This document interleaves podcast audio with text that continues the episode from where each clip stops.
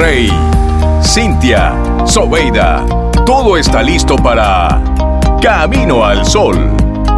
Bienvenidos.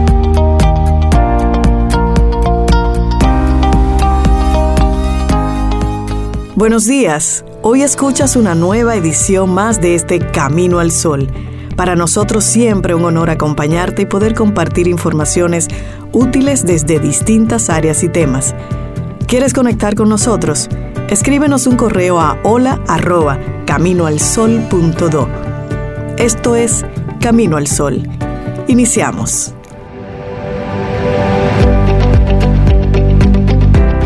Si precisas una mano, recuerda que yo tengo dos. Una hermosa frase de San Agustín a propósito de nuestro tema del día de hoy, la ayuda.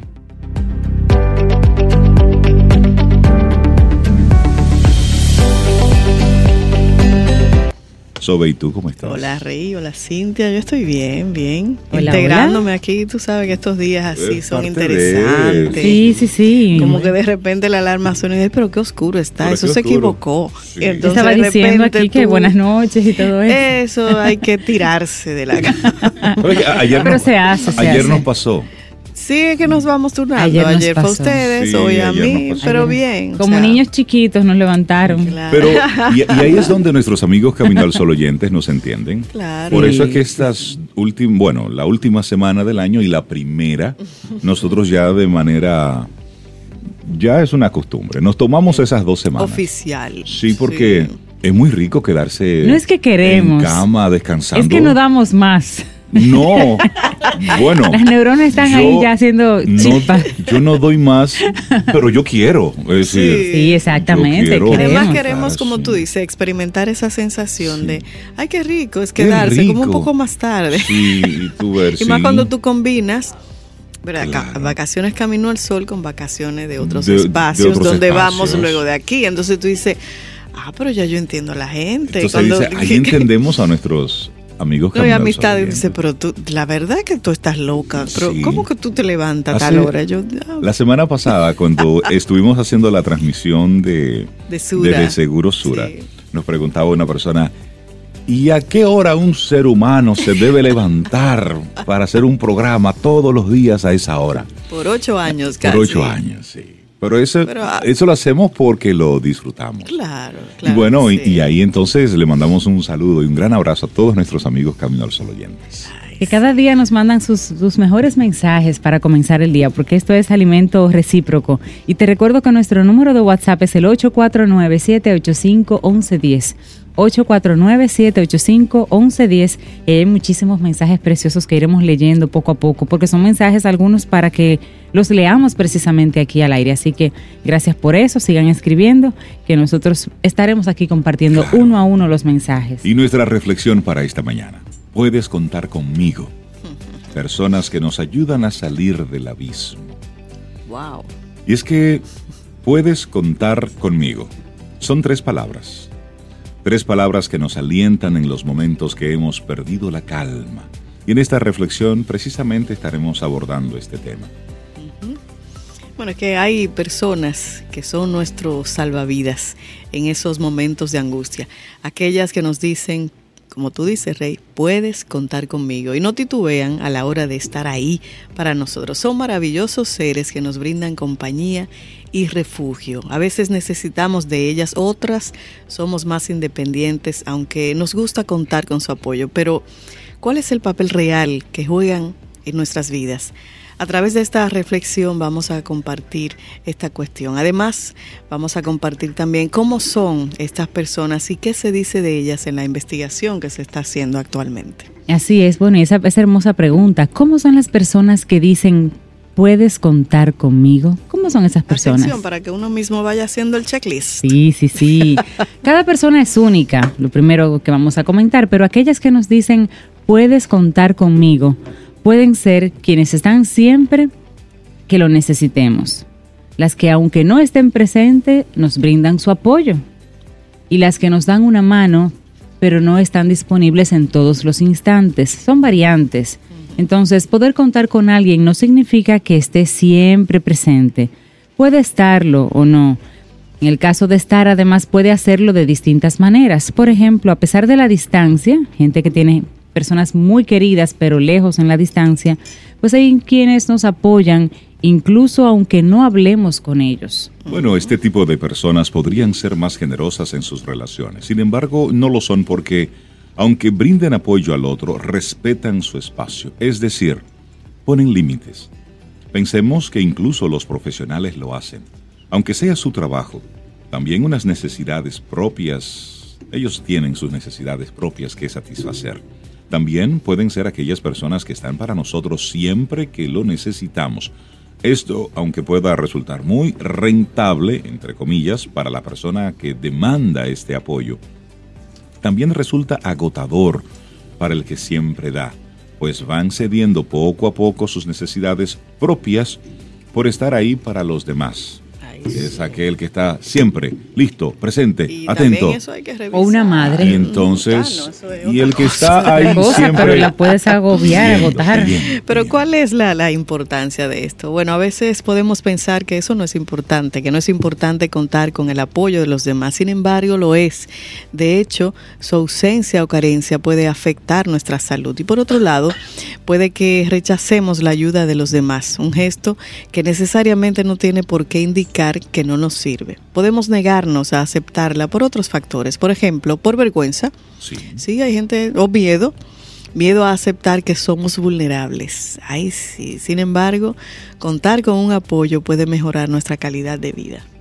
Y resulta que el ser humano se desarrolla en distintos campos. El psicosocial es uno de ellos. Se trata del ámbito de los vínculos que establecemos con los demás.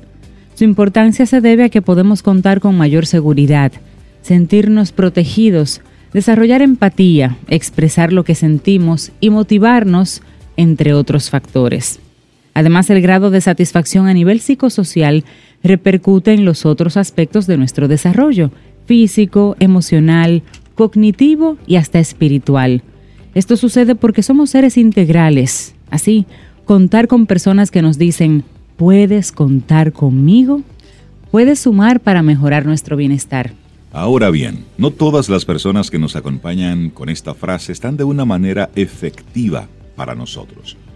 Lo importante es contar con aquellas que construyen relaciones sanas, que nos brindan apoyo, nos brindan cariño, mientras que respetan aquellos límites que no queremos que se sobrepasen. Y te hacemos ahí otra pregunta. ¿Por qué la investigación está haciendo hincapié en este tipo de soporte? Bueno, la salud la salud es definida como el estado de bienestar físico, psicológico y social. Y eso, esa definición es la Organización Mundial de la Salud que la establece. Entonces, al contar con vínculos que nos aporten, podría mejorarla, aunque también son esenciales los otros dos campos. De estudiar esto, se están ocupando diversos investigadores actuales. Por ejemplo, Núñez Batista, Rigoto, Ferrari Cardoso, Martín Rueda, quienes publicaron el artículo Soporte Social, Familiar y Autoconcepto, Relación entre los Constructos, en el que sugieren que hay diferencias en cuanto a la percepción del soporte social y familiar en hombres y mujeres, y que éste repercute en la sensación de bienestar de la persona y puede estar relacionado con el autoconcepto. De hecho, otros estudiosos se centran en la salud y su vínculo con el soporte social. Leemos a Giraldes y Fernández Hermida, quienes dicen que este asunto, eh, y es interesante, ellos revisan su influencia en la salud y sugieren que el soporte social podría llegar a ser crucial en la evolución de algunos trastornos. Contar con alguien nos ayuda a sentirnos acogidos, nos brinda un soporte maravilloso, especialmente en aquellos momentos en los que lo necesitamos. Por otro lado, Demandar esta ayuda no nos hace inferiores a nadie. Claro que no. No nos coloca un escalón por debajo de ninguna dignidad. De hecho, en muchos casos, es un ejercicio de inteligencia y sobre todo de valentía. Además, brindar apoyo puede hacer que alguien que no veía salida para su problema salga adelante.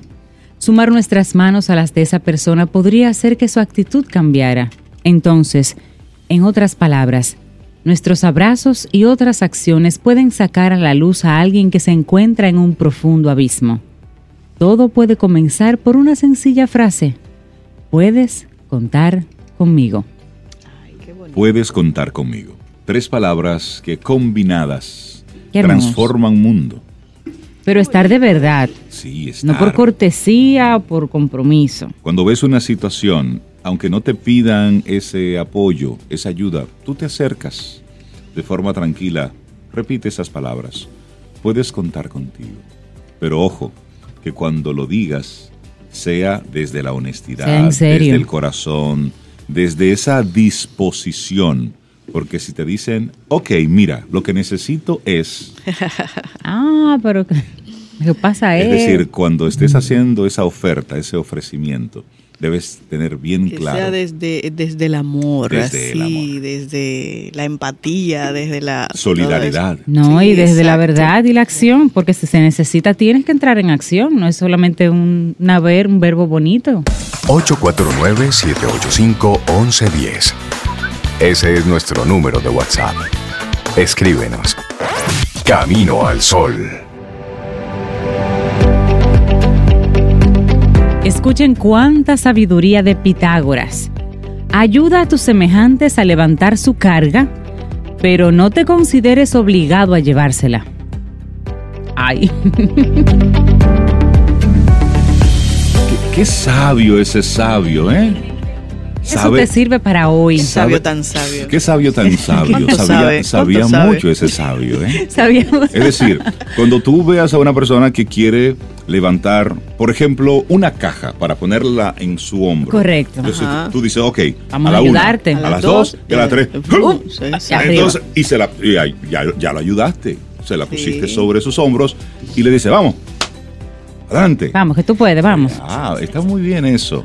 Te ayudo hasta Si no puede, lo ayudas, ¿cierto? La Pero no es una obligación cargar Miren, siempre yo con creo que nosotros los tres deberíamos dejar de estar filosofando.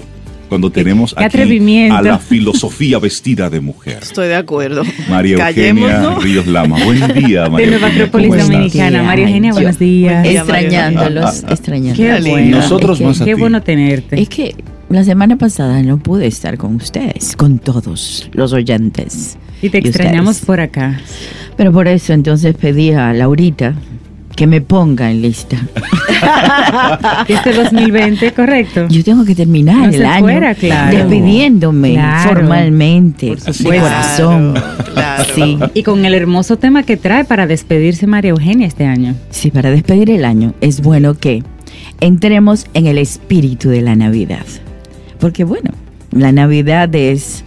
Yo siempre fastidio a todos que corren, agite, compradera, comedera y bebedera. Y ese no es el no, y espíritu. yo quito eso. Yo Ese quito no es el eso. espíritu, María Sí, Eugenia. no, no es el Ah, espíritu. porque ah, porque no es eso. Es- sí, sí, porque la mayoría entran Ah, a ¿cómo Navidad así? y es así que entran. Bueno, yo vengo a hablar de algo del espíritu de la Navidad, exactamente. Es una disposición del alma, del corazón, en un sentido de unión, de fraternidad, de amor. ¿Qué tal? Sí, esa me Cuentan gusta. conmigo. Me gusta. Sí, esa El me gusta. apoyo. De apoyo De totalmente. apoyo. Hay una mezcla en la Navidad, una mezcla de culturas, una mezcla de tradiciones y símbolos, pero todos ellos coinciden en algo, en el mensaje de amor. Eh, como si estuviéramos siglos enteros volviendo a retomar ese mensaje de amor y de unión. Claro que nosotros lo tergiversamos muchas veces y nos olvidamos de ese punto, de esa cosa, de ese valor tan importante. Consideremos que también es una época de paz, como decir, tregua, estamos en Navidad, ¿verdad? Tregua, no hay conflictos, estamos en Navidad.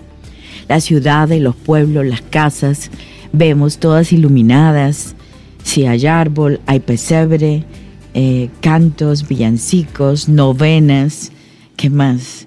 Eh, posada para el que está solo, bueno, cantidad de cosas que uno dice, bueno, no dejamos de lado los exquisitos platos navideños propios de la época, los niños que esperan los regalos. Miren todo cómo funciona, pero no somos el único país, somos todos los países del mundo a su manera con el espíritu de Navidad. Así es, por lo menos los que celebramos y reconocemos estas fiestas. Eh, reconocemos estas fiestas, pero se reconocen incluso las tradiciones y siempre tengo que agregarle un poco de historia. Sí, Claro.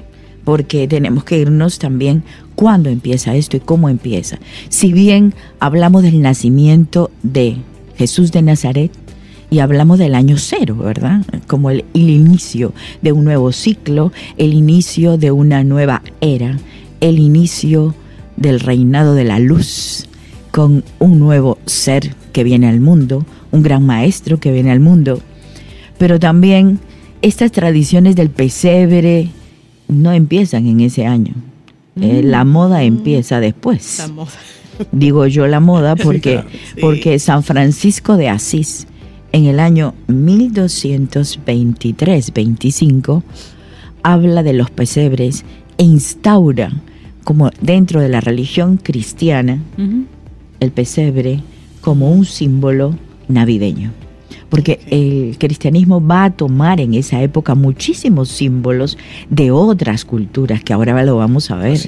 Y entonces el pesebre, al principio estamos hablando de un lugar de piedra, luego otros es una choza, luego con paja. Bueno, pero no cambian los personajes que están en el pesebre. Sobre todo el buey, que significa el trabajo. El asno, que significa la humildad. Vamos a valores. El gallo, que siempre está anunciando el nuevo día. El gallo, Abraxa es el gallo que, que canta porque anuncia el nuevo ciclo. La estrella de Belén, que algunos dicen es la estrella de Belén, otros hablan de un cometa que, que cambia un ciclo de la historia y que anuncia algo nuevo. En fin, está María, está José, y que no es el carpintero como lo queremos señalar, como de oficio carpintero, sino José como el gran constructor del mundo, María como esa pureza, no hablamos de virginidad, sino de pureza, pureza del alma, pureza interior. Y finalmente va a aparecer el niño que es Jesús de Nazaret. Pero no deja de estar en San Francisco de Asís.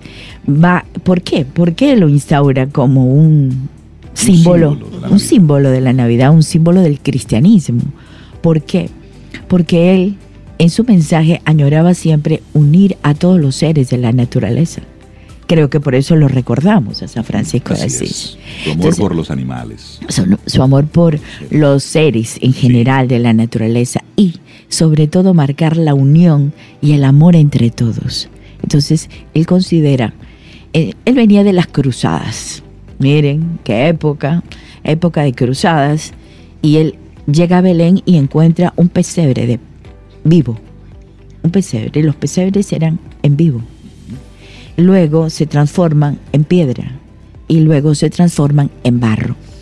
El pesebre pasa de Belén a Grecio de Italia con San Francisco de Asís. Luego pasa, bien, a España y ya entra a la, al, al catolicismo. Y vamos a ver cómo pasa a nosotros, al nuevo mundo. Claro, porque nosotros fuimos conquistados por el imperio español. Entonces, el pesebre, el mito, la leyenda, el cuento, la historia del pesebre pasa hasta el nuevo mundo gracias a, los conquistadores españoles que traen eso. Y acá tenemos muchísimos pesebres en cada pueblo, en cada nación. Bueno, si nos vamos a otro símbolo de la Navidad y es el árbol, ¿verdad? Pero las culturas nórdicas, como en el norte de España, en el norte de Europa, perdón, eh, no habían imágenes. Lo que habían simplemente fuerzas de la naturaleza. Ellos creían en la fuerza de la naturaleza. Esto viene de origen celta. Y lo que le quedaban era el simbolismo, cómo celebrar la Navidad, cómo celebrar en este momento las fiestas, las fiestas de fin de año, que para ellos eran ligadas con la agricultura. Era el solsticio de invierno. El solsticio de invierno, relación otra vez con la naturaleza y con la siembra. En la nieve, eh, el frío y lógicamente aparece el árbol en escena y hablamos del simbolismo del árbol de Navidad. El árbol de Navidad con nuevamente en la cúspide su estrella, su estrella y lleno de luces, porque era un momento de oscuridad, de invierno y había que traer luz al mundo. Había un cambio, cómo pasamos de la oscuridad a la luz. Y por eso se llaman las festividades del sol invicto. El sol sale victorioso el 25 de diciembre. Y otra vez hablamos de iluminación, de luz. De ahí nos pasamos, vemos que la tradición del árbol también ha seguido, ha seguido hasta nosotros. Y llega a Inglaterra, Alemania, que son los últimos países que celebran la Navidad, vamos a decir, que toman un poco de esta tradición navideña, pero de otra manera, porque el árbol sigue en Inglaterra y en Alemania agregamos también los renos. También agregamos a Santa Claus. Una receta que Vamos tomando ahí. de cada, de, cada, zona. sí. Eh, pero empieza con San Nicolás. Estos países nórdicos era un viejo que todas las épocas del año, al final de año, llevaba regalos a los niños. ¿Estaba él realmente vestido de azul? No, estaba vestido de rojo, Sí. de rojo, ve- verdaderamente, de Verdaderamente rojo. original De- era rojo. de rojo y con barba, efectivamente, o sea, era rojo y con barba. ¿Y gordito? y gordito. O sea que estas tradiciones han pasado y hemos pasado de San Nicolás, San Nicolás, lo hemos pasado a, a Papá Noel. Y claro, como era momento de... No, no iba caminando, necesitaba un trineo porque había nieve Claro. y necesitaba renos. Y ahí hablamos, le hemos agregado un poco en el simbolismo los famosos renos, el reno de la nariz especial, y todo esto ha ido llegando hasta nuestros días. Miren, hay un sincretismo religioso maravilloso eh, que unimos todas las, todas las culturas, todas las tradiciones. ¿Y cómo pasa a Estados Unidos el árbol? Por el protestantismo. ¿Cómo pasa? ¿Cómo pasa también Santa Claus? Gracias al protestantismo, porque era una época en que se dividía el cristianismo y el protestantismo. Martín Lutero divide esto y entonces la Navidad ya no era unión, pero otra vez la Navidad se celebraba como fuerza con espíritu de unión. No importa seas protestante o seas cristiano. Eh, era, era interesante esto porque unos aceptaban una cosa y otros otras, pero al final de cuentas estamos hablando de las mismas tradiciones con las mismas raíces. De hecho, en épocas de guerra, la tregua era, Era la Navidad. era La la Navidad. Navidad. la Navidad. Entonces marca la Navidad para nosotros un hecho muy importante. Pero nos falta en esta Navidad los que se agregan últimos al pesebre porque vienen desde lejos. Y estamos hablando de los tres reyes magos. Que dicen que viene de Oriente. Pero en el fondo este simbolismo hay que aclararlo porque no solamente de Oriente. Los tres reyes magos representan las tres razas anteriores. Queridos amigos, es la humanidad que va evolucionando. Entonces la humanidad, un rey, un rey negro, un rey asiático, un rey europeo, ¿sí? Sí. y íbamos a visitar al nuevo rey. O sea, son las tres humanidades o tres razas conocidas en ese momento. Y lógicamente cada uno lleva su regalo para el nuevo rey. Mirra, incienso, oro. La mirra, o sea, cada uno lleva un mensaje. Ok. Uno en este caso, en este caso, aparte de- del regalo, llevan también una pregunta. Interesantísimo investigar porque cada uno llevaba algo. Si no me recuerdo, a ver, yo creo que el primero que recordamos así es Baltasar. Sí. Bueno, los reyes magos, ¿de dónde vienen? Primero, la tradición de Persia. Eran los reyes Max. Max son persas. Zoroastro, Zaratrusta, eh, bueno, Aura Mazda, miren, estoy hablando de religiones antiquísimas, miles de millones de años atrás. Religiones que uno dice en este momento anda perdido, ya, ya no existe, pero van a llegar con el imperio romano. Entonces, pero estos reyes magos eran astrónomos. Y lo que estaban persiguiendo era una estrella, era Una un estrella. cometa. Sí. Era un cometa. Algo anunciaba este cometa. Pero decir que eran astrónomos dentro de una religión se perdía la mística. Era mucho más importante que eran sabios, que eran diferentes y que buscaban algo. Buscaban respuestas también a sus preguntas. Que el único que podía resolver las preguntas era el nuevo rey interesante. Cada uno, cada uno va a llevar una pregunta. Gaspar tenía una novia que era Nubia. Nubia, Nubia que queda al sur de Egipto. Ok. Es una raza muy especial. Si bien de color oscuro, pero de una fisonomía única dentro de los egipcios. Gaspar estaba enamorada de una nubia que no le correspondía. Y él lo único que quería preguntar era qué hacer con el amor que sentía y cómo explicar el amor. Esa era su pregunta. Era su pregunta. Todo está relacionado con el amor. Volvemos al inicio. Así es. Sí. Eh, todo está con el amor. Aparte de llevar su obsequio, tenía que resolver esa inquietud ¿Qué que hacer tenía. con el amor y cómo explicar el amor? Eh, sí, porque eso le había da- dejado una herida tan grande, una huella tan grande al no ser correspondido. claro, Claro. claro. Bueno, Melchor, Melchor adoraba el arte, adoraba el arte y la transmisión de la belleza a través del arte. Pero como era una época en que no se podía exponer la belleza del cuerpo físico, no era como Grecia, que se podía exponer el cuerpo, entonces, ¿cómo expresar la belleza del arte y del cuerpo, de la estética del cuerpo, si no se podía?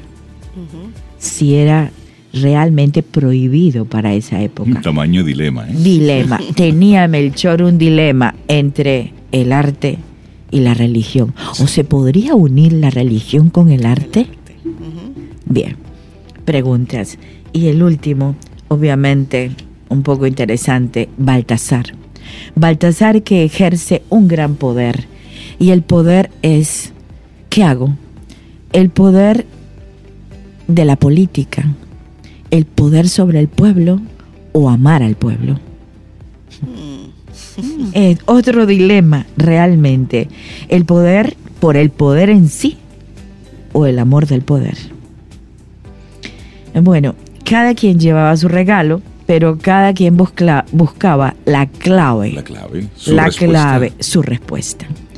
Y verdaderamente eh, por eso aparece la adoración dentro del catolicismo, del cristianismo en general, la adoración a los tres reyes magos. Los reyes magos encuentran su respuesta y todo está significado en el amor, centrado en el amor. En el amor que significa estas fiestas de Navidad.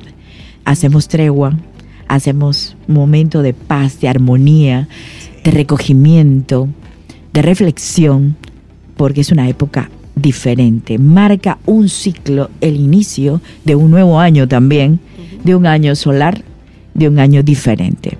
Y quiero para todos ustedes, con el pequeño resumen del simbolismo en la Navidad, un poco de historia, un poco recordar que todavía sigue siendo el centro, el amor. Nos podemos olvidar de otras cosas, pero no de esto. Y así el espíritu de Navidad va a entrar en nuestros hogares, porque siempre está. Está en nuestros corazones, está en nuestra alma y está en todos nosotros. Feliz Navidad y feliz Año Nuevo. Wow, María. Eugenia Hermoso, Ríos Lamas de María Nueva Eugenia. Acrópolis, muchísimas Oh, gracias. Eso hay que escucharlo Gracias por nuevamente ese en el regalo. podcast. Gracias por este regalo. Qué de lindo. verdad que sí. Muchísimas De A ustedes, a ustedes, a Gracias, ustedes. Es la Camino al Sol oportunidad. punto do. Te suscribes ahora mismo y en la tarde recibes el podcast completo de Camino al Sol. Esa repetición, esa clase magistral de María Eugenia. Que tengas una feliz Navidad, María. Feliz. Navidad Y te para esperamos todos. en la octava temporada de Camino al Sol. Octava Supuesto. temporada estaremos, estaremos. Gracias. Estás escuchando Camino al Sol.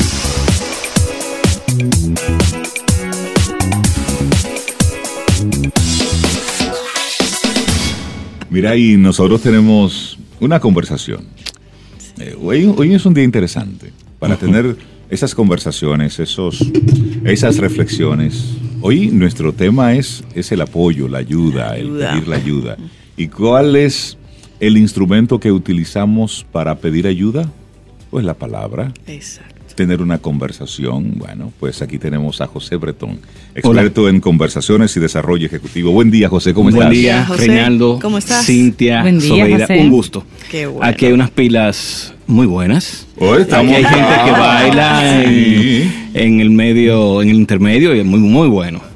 No, y hemos estado en- entre poesía, canciones, merengues. Así de todo. En gozo. aquí. Falta y En falta. gozo, todavía. en Navidad. Ahora no sé yo si toca mi tema. Bueno, pero claro lánzalo. que sí. A, a ver, a ver cómo lo le hacemos. Eh, bueno, eh, nuestro planteamiento de hoy son siete evidencias de equipos excepcionales eh, que vamos a compartir con ustedes a propósito de algunas intervenciones, evaluaciones y seguimiento que hemos estado dando a equipos que realmente sigue siendo un, un nodo central de todo el proceso en la organización.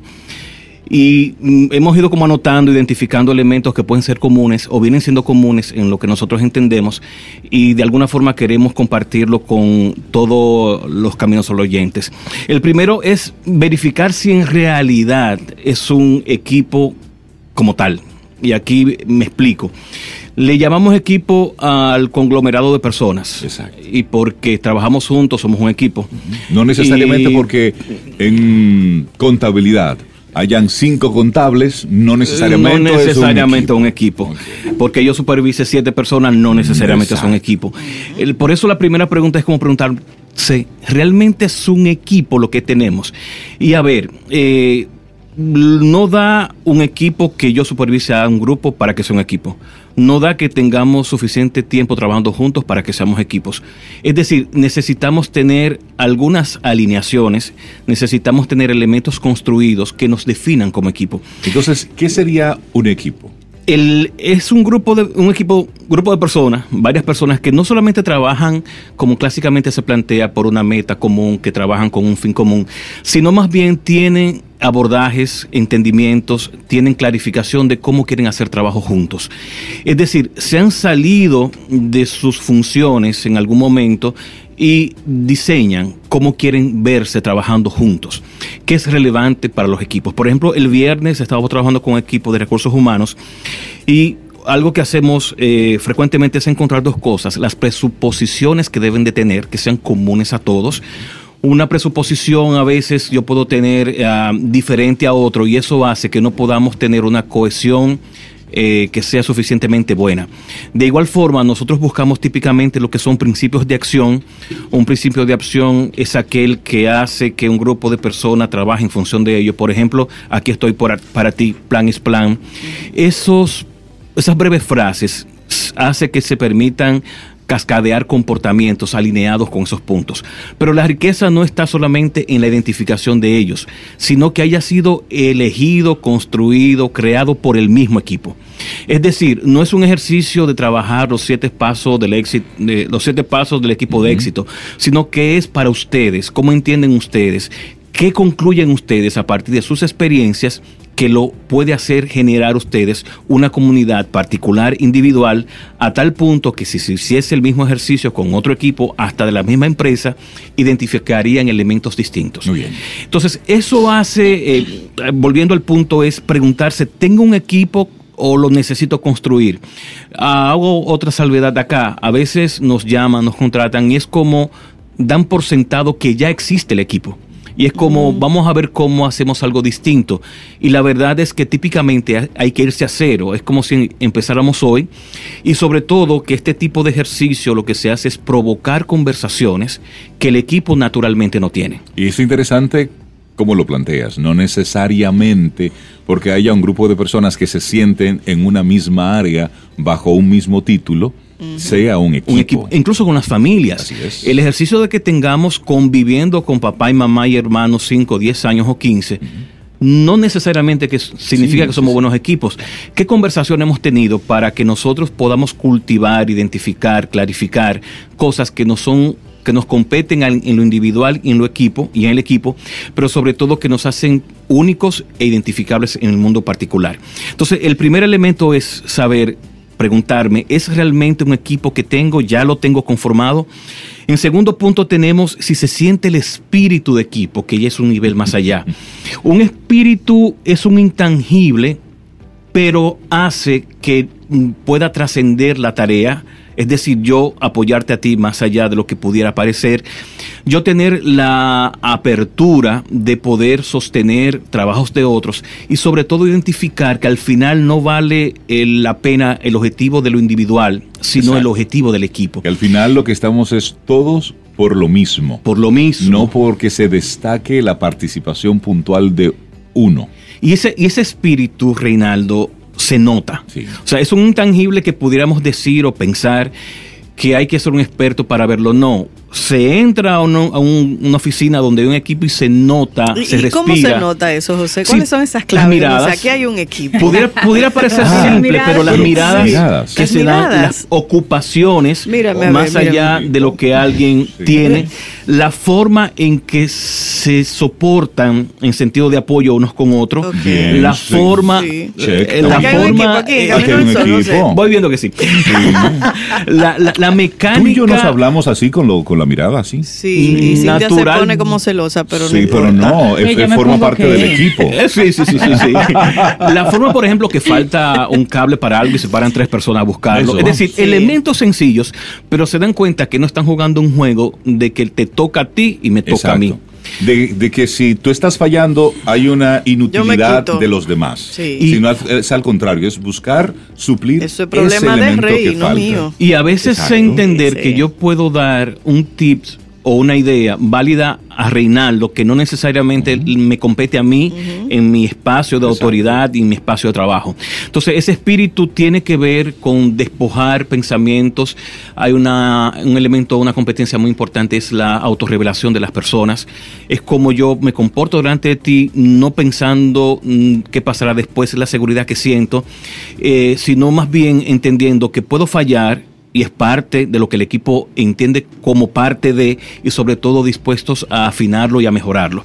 Entonces, ese espíritu es un trabajo, eso quiero enfatizarlo, se diseña, ese espíritu se cultiva, incluso se tiene en suficiente disposición para ir montando a las personas en el tren, porque al final del día es, es importante pensar algo tan sencillo como esto. Son ocho horas diarias que pasa uno con un grupo de personas y sobre todo el conocimiento hoy no está asociado a lo individual, sino a lo interdependiente. Es decir, hay personas que vienen acá con conocimientos más allá de lo que están operando directamente. O con menos de lo que se estaría esperando. Entonces, en ese ánimo, José, ¿cómo pudiéramos interpretar la conformación de un equipo en esas relaciones interpersonales donde hay un aspecto que no lo podemos controlar? El que tú me caigas bien o no, el que nos llevemos bien o no. Esa parte que está en el aire, que no lo podemos controlar. De repente tú estás cerca de una persona y hay unas energías que no, que no congenian para, para poder colaborar juntos. Sí, ¿Cómo, cómo estructurarlo eso? Mira, Desde el punto de vista corporativo. Dicho frío, dicho frío, nada, las cosas no son interesantes, las cosas se hacen interesantes. Dicho frío, eh, Sobeida no tiene que caerme bien de entrada, pero sí es mi tarea entender cómo podemos encontrar puntos en comunes. Claro. Por eso se trabaja el equipo y se trabaja la persona. Hemos dicho más de una vez que, por ejemplo, elementos de coaching que se trabajan en lo individual, simplemente buscas resignificar elementos de aquello que no estoy pudiendo observar o manejar y entra dentro del espacio de tolerancia. El individuo tiene que seguir entendiendo que no toda ola o no todo viento será a su favor. Y eso es parte de hacerse cargo de lo que la vida le da a uno como parte individual. Entonces, lo primero, eh, Reinaldo, es que la persona pueda identificar o decir el sí, que sí, eso me pasa con Sobeida. Obviamente, depende del contexto y, y con quién. Es decir, aceptar que suceda, hacerse cargo de esa ah, no comodidad que expreso en la interacción con ella. Vale verbalizarlo, es decir, Sobe, mira, Sí. tú no me caes bien, pero sí, vale. Sí, lo Tenemos que hay que, hacer ese proyecto y vamos a darle. Exacto. Vamos, Vamos a hacer darle. lo mejor Lo que de cada sí quien. tiene que, tiene que ver, y, y- aquí traigo a colación lo importante de las técnicas conversacionales para generar ese mismo mensaje. Es decir, ah, pudiese antes de decir eso, decir, mira, Sobeida, en un espacio único, específico, un poquito relax, un buen momento en que yo percibo que tengo un estado y puedo inducir que ya lo tiene, tener una conversación un tanto abierta y decir, mira, esta conversación me cuesta contigo, Sobeida, le he estado sopesando, es un reto para ti, para mí. No sé si lo estoy viendo bien, pero como va operando esto, cada vez que doy una opinión, entiendo que tú no estás de acuerdo con lo que digo. Eso, por lo que noto, va generando en mí como un distanciamiento y quisiera trabajarlo, revisarlo contigo. Claro. Entonces, es una forma de abor- abordarlo para con la persona, pero también es un tema de gerencia y eso quiero hacer... ah, Quiero hacer la salvedad, quien supervisa a esa persona, y por eso se habla mucho hoy del coach supervisor, necesita poder tener herramientas para abordar esa conversación con esa persona y verlo como un proceso natural. A veces eh, la realidad es que se menosprecia, me- a veces se dice no, eso eres tú, a veces se dice o se piensa que eso es una persona en cuestión y es el natural de las personas. Y obviamente entendiendo que hay personas que tienen mucho más habilidades para hacer el movimiento. Claro, claro. Hay personas que dicen, sí, mira, me es difícil con Reinaldo, pero nadie lo nota, no me pesa. Es decir, cada caso es un y es eh, un, un elemento importante a trabajar con las personas. Un tercer punto que es muy relevante es, dicho de una manera rápida, aquí estoy para ti. Ese elemento confianza que debo de brindar para con los demás es inmensamente importante. Es decir, que la persona nunca entienda de que debe ni siquiera de pensar para acercarse a mí para pedir o conversar o abordar algún tema. Es generar confianza no en un momento, es generar confianza en la continuidad. Hay veces que me han dicho en trabajo con personas que dicen, bueno, pero yo le he dicho que la, que la puerta está abierta, ven cuando tú quieras, yo estoy aquí. Y eso no funciona así.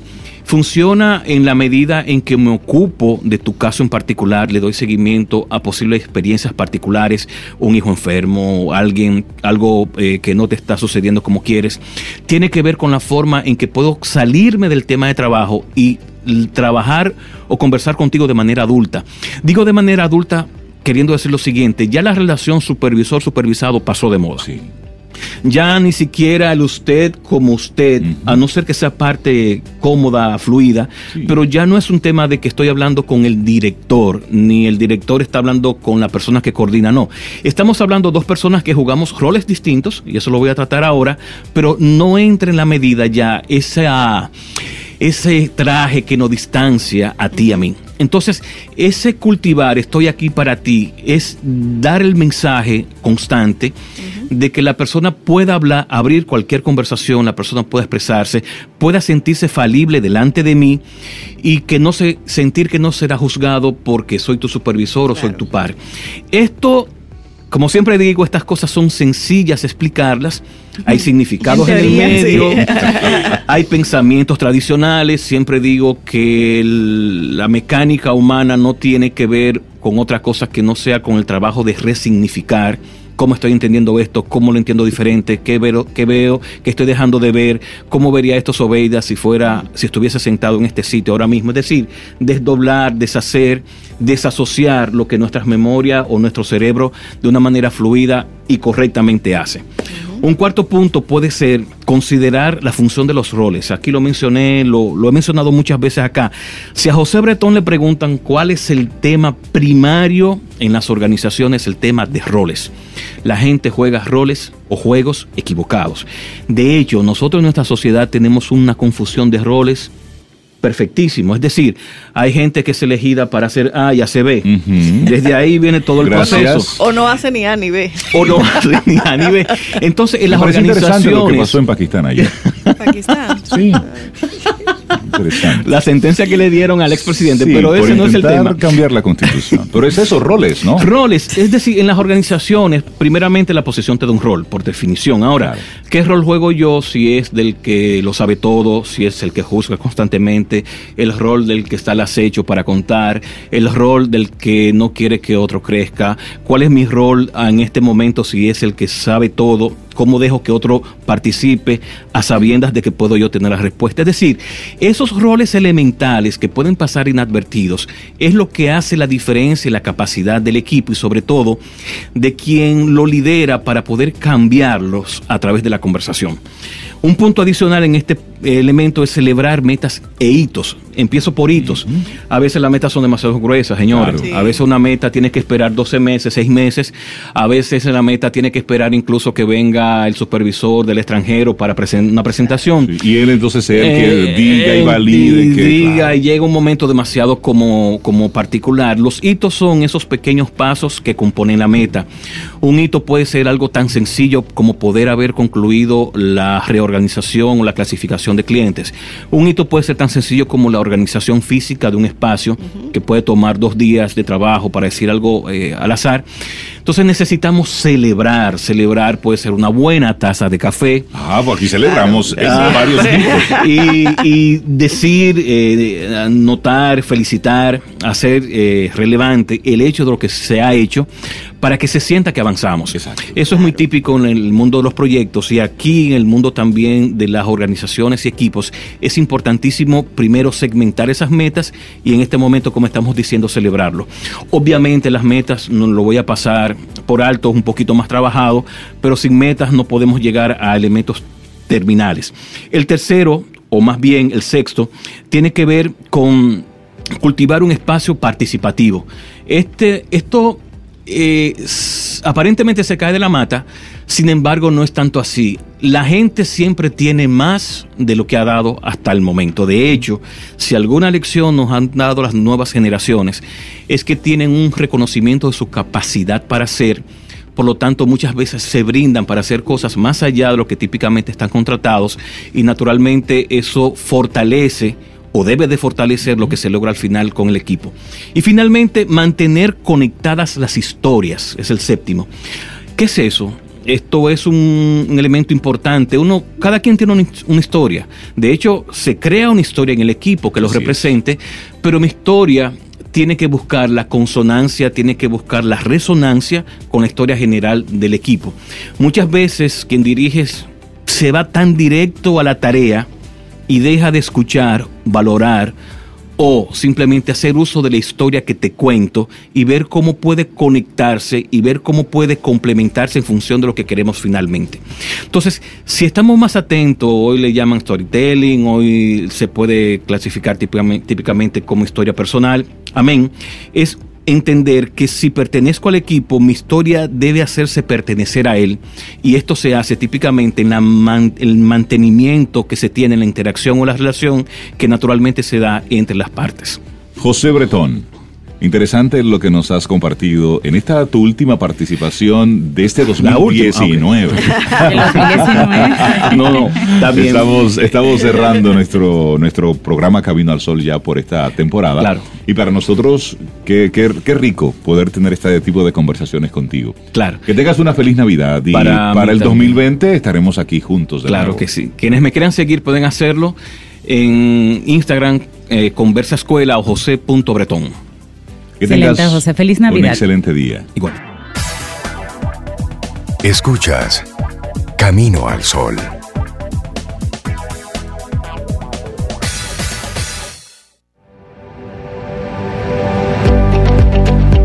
La pregunta más urgente y persistente en la vida es, ¿qué estás haciendo por los demás?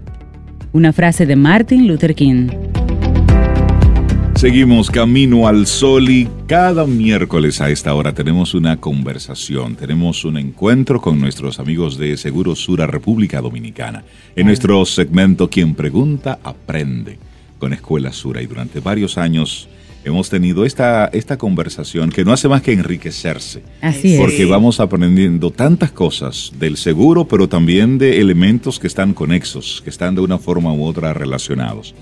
Y queremos aprovechar antes de las fiestas, educar, bueno, pues invitar a un poquitito de, de conciencia. Estos días de mucha lluvia, estos días de, de mucha desesperación, de, que, de querer salir muy rápido. Andar de- rápido Sí, sí, de andar tiempo, rápido. sí. Eh, hay que tener cuidado con el vehículo, con ese, ar- ese artefacto que nos lleva del punto A al punto que B. mucha gente lo usa especialmente para eso Así en es. vacaciones. Y a propósito de esta, de esta invitación, nuestro profe del día, Oscar Alberti, es coordinador de Autos Sura, va a compartirnos hoy ese decálogo del viaje seguro. Seguridad vial es nuestro tema. Oscar, buen día, bienvenido a Camino al Sol. ¿Cómo estás? Buenos días, ¿cómo? Hola, Buenos días bien, otra vez. Siempre bien. feliz de estar aquí con ustedes. Y nosotros bueno. de tenerte por aquí. Oscar. Y muy Para- para oportuno, muy oportuno el tema del día de hoy. Es el último miércoles de Seguro Sura y el segmento en, re- en- en el 2019, Oscar. Eso es Porque así. ya nos vamos de vacaciones en esta semana. Sin embargo, qué oportuno este tema precisamente para que en vacaciones eh, tengamos ese decálogo claro y nos cuidemos un poquito mejor. Así es.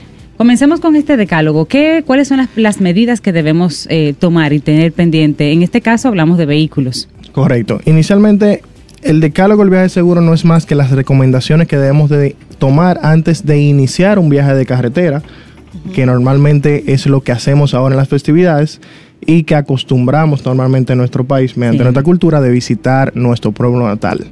Entonces, para empezar es importante cerciorarse de que el vehículo debe estar en óptimas condiciones para poder emprender ese viaje de carretera. Y son con revisiones sencillas. y es importante destacar, sí. sí, óptimas condiciones. es importante destacar que esas revisiones puede hacerlo cualquier persona sin necesidad de tener un experticio, de ser un experto en vehículos, porque son revisiones muy sencillas Ah, buenísima que pueden simplemente con algo muy básico alertar sobre el estado que tiene ese vehículo. Y empezando por verificar el nivel de fluidos del automóvil. ¿Y cuáles son esos fluidos? El nivel de aceite de motor, nivel de aceite de transmisión, el líquido refrigerante, que es el coolant, y el agua de limpiavidrios, que es bien importante. Y el líquido de frenos. El líquido de frenos también. Seguimos de ahí el desgaste de los frenos y ahí eh, principalmente verificamos también el nivel de, de líquido de freno.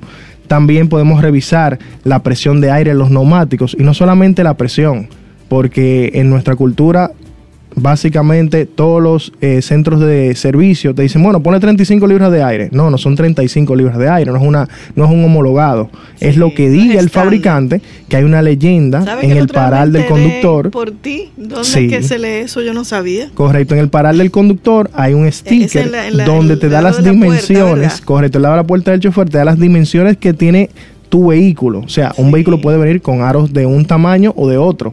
Y dependiendo del y- tamaño te dice la cantidad ¿Y de la ahí aire. es puerta que del conductor en qué, en qué zona? En la Porque puerta del yo creo que ahora conductor- mismo hay mucha gente abriendo la puerta. Correcto, en la puerta del conductor hay un paral que divide la parte de adelante Sí, y de atrás. sí. En el lado inferior, abajo el- hay un sticker donde te da las medidas de tu goma pero yo creo y te da la presión que lleva tu vehículo recomendada por el sí. fabricante. Ahí te dice. Y ahí Eso es importantísimo. Exactamente lo del aire, cuánto tienes que verificar ponerle. también la vigencia de esos neumáticos, que la ley de tránsito Sí, 6317 los regula de tres años de antigüedad, no más. Y es bien fácil. En las paredes de los neumáticos hay un óvalo que tiene cuatro dígitos. Ejemplo, si dice 2312, ese neumático fue fabricado la semana 23 del año, año. 2012. Ese O sea, está ese para neumático ya está para cambiar hace rato. Aunque estructuralmente se vea con mucha eh, superficie, pero ya el compuesto de eso, que es el neumático, que es caucho, ya no funciona. Entonces la adherencia es totalmente diferente. Y eso en nuestro país es uno de los principales casos de accidentes de tránsito. O sea que la falta de tracción. Y sobre todo que aquí se venden muchos, muchos neumáticos, Muchos neumáticos usados. Usados, sí. No, y que cabe además destacar que es esos que- neumáticos usados dejaron de ser utilizados donde estaban y lo trajeron para acá. O sea, ya fueron No, desechados. y, y personas que usan un neumático alante de una marca, de un año. Y, No, y, los dimensiones. cuatro son diferentes. Exacto. Y dimensiones también. Ponen neumáticos mucho más pequeños adelante y mucho más grandes atrás cuando el vehículo no lo lleva. Porque hay vehículos que sí utilizan neumáticos más pequeños y más Pero grandes están atrás. pero están diseñados para eso. Eso es así.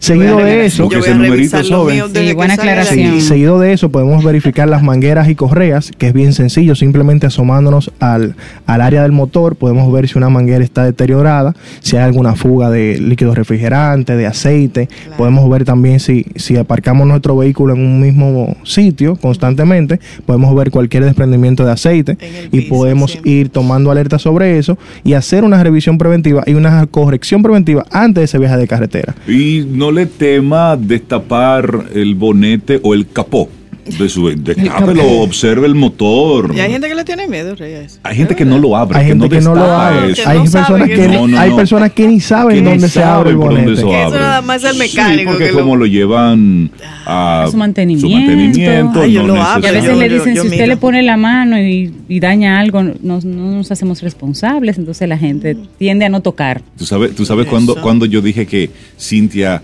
eh, era la mujer eh, ideal para yo casarme. ¿Cuándo? Cuando yo vi que esa señora encendió su vehículo por, Ajá. por delante, eh, accionando el motor de arranque O sea, no- no con con un destornillador. Así, No. Espérate, Tenía un problemita en el motor de arranque. Yo no, yo, eso la mujer. Mira. Te apoyo. Mi padre pero me enseñó una mecánica Cintia- básica para no coger Cintia, lucha. Esa que está al lado mío. sí. No, esta finura hizo Sí, eso. esa finura. Con un alicate. Yo Ella destapé el bonete. destapa el bonete, ¿Y qué vamos. tú vas a hacer, mujer? Espérate, espérate. esto prende por aquí delante y yo no. Y tú, esa es.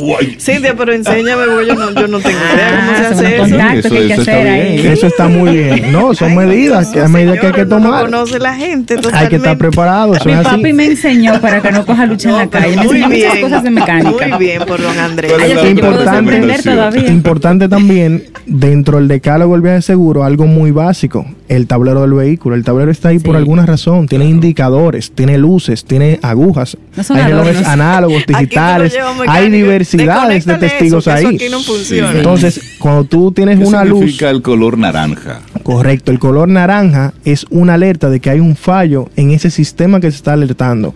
Pero no necesariamente cuando enciende eso que tú debes detenerte inmediatamente. Es que ese sistema algo salió de, de funcionamiento. Vaya, Ejemplo, el sistema de frenos está la luz de ABS que prende color naranja. Exacto. Cuando el ABS enciende, no es que tú te vas a quedar sin freno, sino que el sistema antibloqueo de frenado no está funcionando. El vehículo va a seguir funcio- o sea, Funcionando. frenando, pero no de la manera óptima.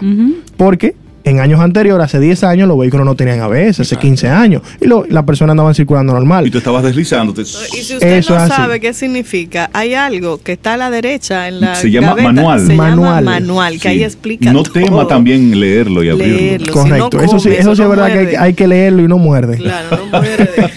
Entonces ya los testigos que son color rojo, si son alerta que uno debe tomar medidas inmediatas, como el, bo- el- el bombillo de la lubricación, tú debes aparcarte inmediatamente, eso enciende.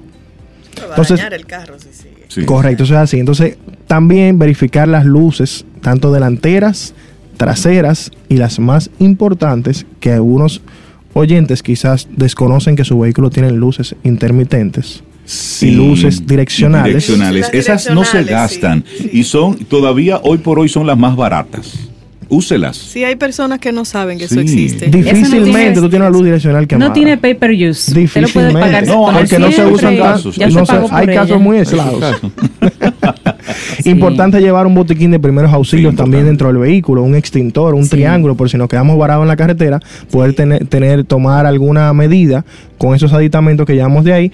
Y por último, tener los números de asistencia a mano, Los, ah, de los números de asistencia de la Claro, carretera. Y eso es importante y eso es un, un reconocimiento. Nosotros, de un tiempo a esta parte, en la carretera, en las diferentes En todas, lo carreteras, tú tienes ahí los números de emergencia. Sí. Usted va para el Cibao, bueno, pues en el y hay primer servicio, momento creo que del Ministerio de Obras Públicas. y grabe ese número en su celular de emergencia. Sí. Sí, es Sí. importante. Sí, eso es así. de diferentes...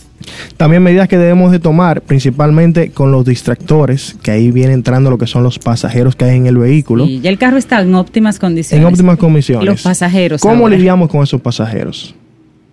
Cuando tú estás mane- manejando que te dicen, mira, mira, mira, mira. Y yo no puedo No mirar, puedo no puedo. Miren manejando. ustedes. Lo primero es que manejar o conducir cualquier país, más en el nuestro, requiere de mucha concentración. Es correcto, Claro. profesor. Entonces, ¿qué pasa? Lamentablemente en nuestro país, número uno, empezamos por los cinturones de seguridad. Úsenlo. Cada no- no persona gasta. que va en el vehículo tiene un cinturón de seguridad. Si el vehículo es para cinco pasajeros, usted puede estar seguro de que hay cinco cinturones de seguridad. aplica para los si los cinturones de seguridad también. fueran opcionales, cuando Es que- usted compra un vehículo, le dijeran, ¿usted lo quiere con cinturón o sin cinturón? Exacto. Eso no se lo preguntan. Eh. Y si me dicen, ¿Es "Véngase verdad como que no? anoche". Eso no se pregunta. No. No, no, debe de ser. No debe de ser, debe ir todo el mundo, como dicen por ahí, con cinturón abrochado. Entonces, los distractores en el tema de la conducción, los pasajeros cumplen un rol importante porque usualmente con el cambio de la música, con la distracción, mira aquí, mira allí, distraen al conductor y ahí es que pasa la- la- el accidente o se, se, se produce la colisión. Y el más peligroso Y de el todo, más celular. peligroso, con un 54% de la culpa de los distractores, es el Ay, celular. Sí, En el 54% de las ocasiones que hay un accidente por una distracción es por el celular. Y hablemos de, de la velocidad en la que se debe conducir.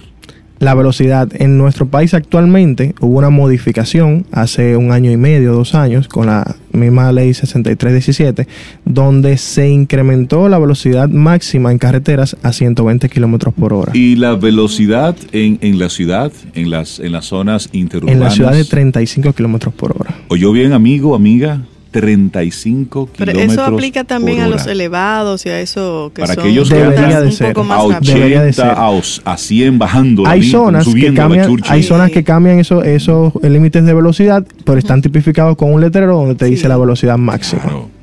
Eso ya puede variar. 35 en la ciudad. Correcto, Ok. eso es así. De hecho, yo he visto algunos, algunos videos, casos de estudio, de cuál es tu reacción a 35 kilómetros por hora, a 60 kilómetros por hora. Por ejemplo, en una zona donde, en una zona habitacional, donde hay familias viviendo, que puede estar algún niño jugando. Uy, Si, si tú andas a una velocidad de 60 kilómetros por hora, hay casi un 100% de probabilidades de que tú impactes a ese niño. Eso es así. Pero si tú vas a 35 kilómetros por hora, bueno, pues. Tal vez te hay- dé tiempo de hacer alguna te- maniobra. Te da tiempo de Ya. poder frenar a tiempo. Hay un dato importante con eso. Eh, a una velocidad de 50 kilómetros por hora, tu tiempo de reacción, donde tú reaccionas y tú piensas, necesito frenar, ese momento de reacción que tu cerebro manda la señal al, a, a al, tu pie, al pie. pasa un segundo. En un segundo pasa la vida. En un segundo tú te desplazas a 50 kilómetros por hora alrededor de 10 metros. Wow. Ok. A luego de eso, tú tienes que sumarle 3.5 segundos a cada 10 metros más, después que ya tú estás implementando la frenada. Tú te pones a analizar todo eso y tú le agregas el celular, que normalmente está estipulado con un estudio que se hizo. y Cuando tú te detienes a revisar el celular, tú pierdes de, de visibilidad de 4 a 8 segundos.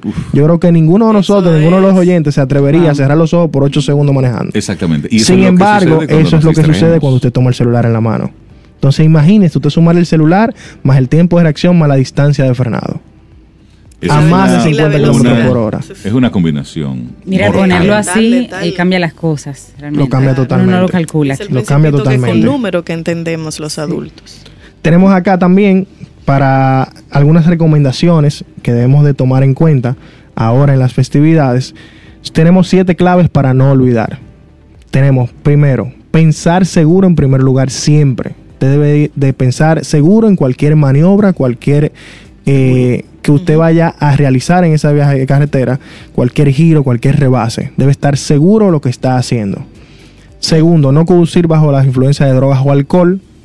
Asumir que cualquier cosa puede suceder. Si usted se pone a analizar, hay muchísimos factores, como Claro. usted ve en la vía, que pueden suceder y provocarle a usted un accidente. Claro. Permanecer tranquilo y calmado en caso de que ocurra ya un siniestro, porque usted no puede darle para atrás el tiempo. Claro. Mantener la calma siempre. No tomar riesgos en la vía. Si usted sabe que usted no puede realizar un rebase, no lo haga. Si, está, lloviendo, ¿verdad? O sea, tranquilo. ¿Cuál es la necesidad en la autopista? Hay una curva, de ir tranquilo. a exacto. 100 kilómetros por hora lloviendo. Sí, eso, eso es un, sí, sí, sí. un Eso es una de imprudencia bastante grande. imprudencia. Sí. estar atento a los alrededores y vigilar el estado del vehículo. Pero sobre todo, siempre con los cinturones abrochados y de manera correcta. Importante también, si usted va a hacer un viaje de carretera muy largo, tome las prevenciones y eche combustible antes, previo. Y descansar. Y descanse. Sí. No arranque un viaje de carretera Sí, sí, con un sí. cuarto de gasolina cuando en medio de la Porque carretera usted tiene que pararse, en estas festividades la- las carreteras se congestionan bastante Sí. Y eso le cambia totalmente todo. Inclusive Sí. cuando uno se, se para normalmente a echar combustible, uno como que comienza como a relajar con los acompañantes y como que se distrae. Y cuando vuelve a empezar la conducción, para usted tomar la misma concentración que usted llevaba, es totalmente diferente. Interesantes los Muy, muy bien. todo este Muy decálogo que nos ha compartido Oscar Alberti, coordinador de Autosura. Gracias por las recomendaciones, por las sugerencias. Sí, sí. Eh, nos sirven para tomar Tú no me llevas precisamente al Salcedo sin la hacer alerta. esas No, siempre seguro. Te he llevado a Pedernales, a Montecristi. Sí. Y todo A eso del este. antes. ¿Mm? Sí, sí, a los cuatro puntos cardinales Sí, de este yo país. estoy así, cero accidentes, cero Sí, incidentes. sí, sí, sí. 22 años manejándola esa señora Eh, y siempre sí. la llevo Sí, sana y salva a su aprende, ella casa. aprende con un Pero ella- alicate. Pero la que no. prende con el alicate Ella. de ella. Si no, nos yo quedamos no lejos, la que prende soy yo. ella la que va a resolver. Eso, eso es correcto, eh, es cierto. Tú estás claro. Importante destacar algo que, que es parte del decálogo. En el tema de los neumáticos, hay que revisar todos los neumáticos, incluyendo la goma de repuestos.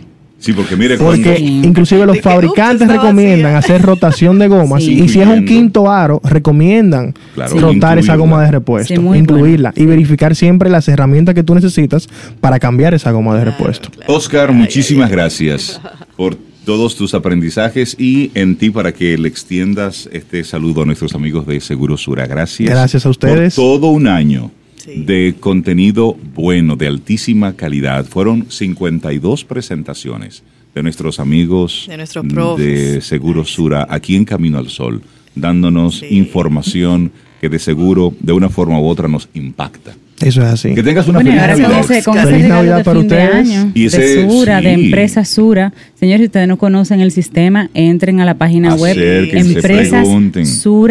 Eso está genial, empresasura.rd.com. eso. Súper interesante para emprendedores. Claro. Son de esas. ¿Usted quiere hacerlo diferente el 2020? Cheque ahí, revise Hágalo ahí. diferente. hágalo diferente. Comience pase por diferente. ahí. Así que un gran abrazo, feliz Navidad, que la pase súper bien y nos vemos en el 2020. Claro que sí. Nos vemos por acá. Abrazos a Gracias todo el ustedes. equipo Sura.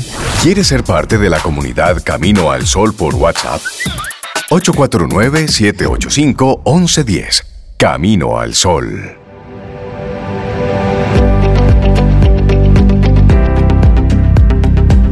Ayúdate a ti mismo y ayuda a los demás con toda tu fuerza y al hacerlo, conserva la alegría. Es difícil llevar una vida buena, pero la vida buena es bella. Ludwig Wittgenstein. Hay un hashtag que se está dando a conocer. Mi vida no vale un millón. Y también otro muy bueno. La salud es un derecho.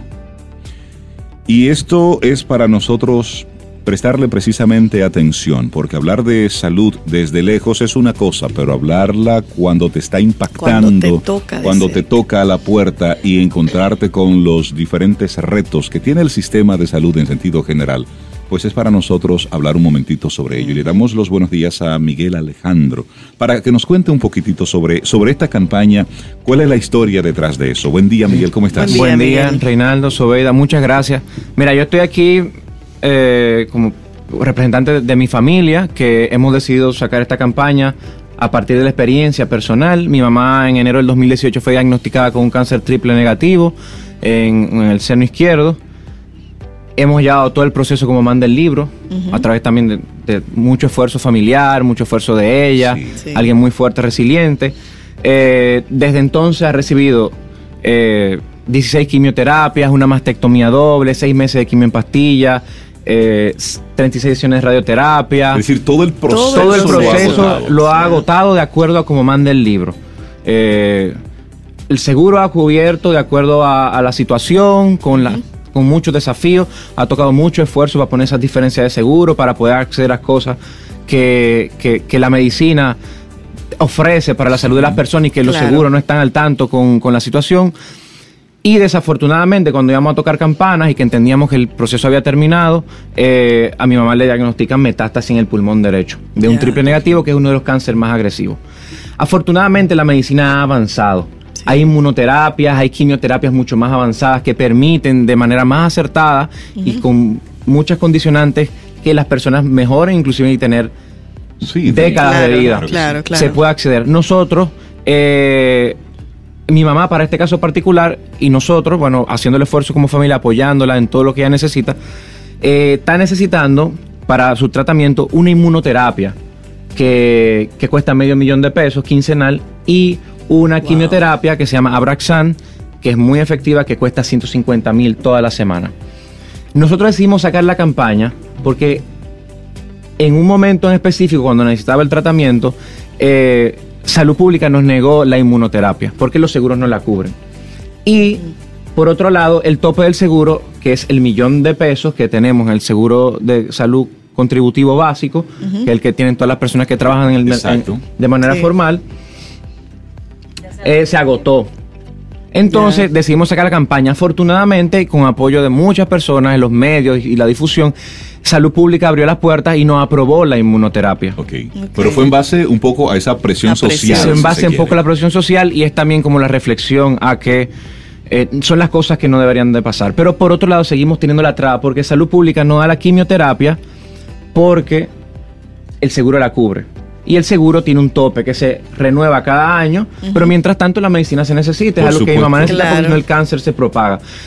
La campaña de mi mamá, Mi vida no me un millón, es lo que busca posicionar el tema del derecho a la salud y cómo a través de esto no solo logramos llamar la atención de los medios y que se genere un destrabe en el sistema para que mi mamá pueda recibir la quimioterapia que necesita, sino también que se genere un precedente de que necesitamos darle la vuelta al sistema de salud. Yo no quisiera que a nadie le pasara lo que estamos viviendo, no quisiera que nadie se enfermara, de que nadie tuviera un accidente, pero las cosas suceden y, y dentro del marco de la seguridad social que tenemos, primero muchas personas no pueden acceder a ella y otros quienes accedemos y quienes tenemos la oportunidad de acceder tenemos unas limitantes que son muy, muy, muy Y- y tú- considerables. Y, tú estás compartiendo ahí datos y lo haces de una forma muy, muy rápida, lo, lo estás viviendo de una manera muy, muy dura, muy cruda, toda tu familia.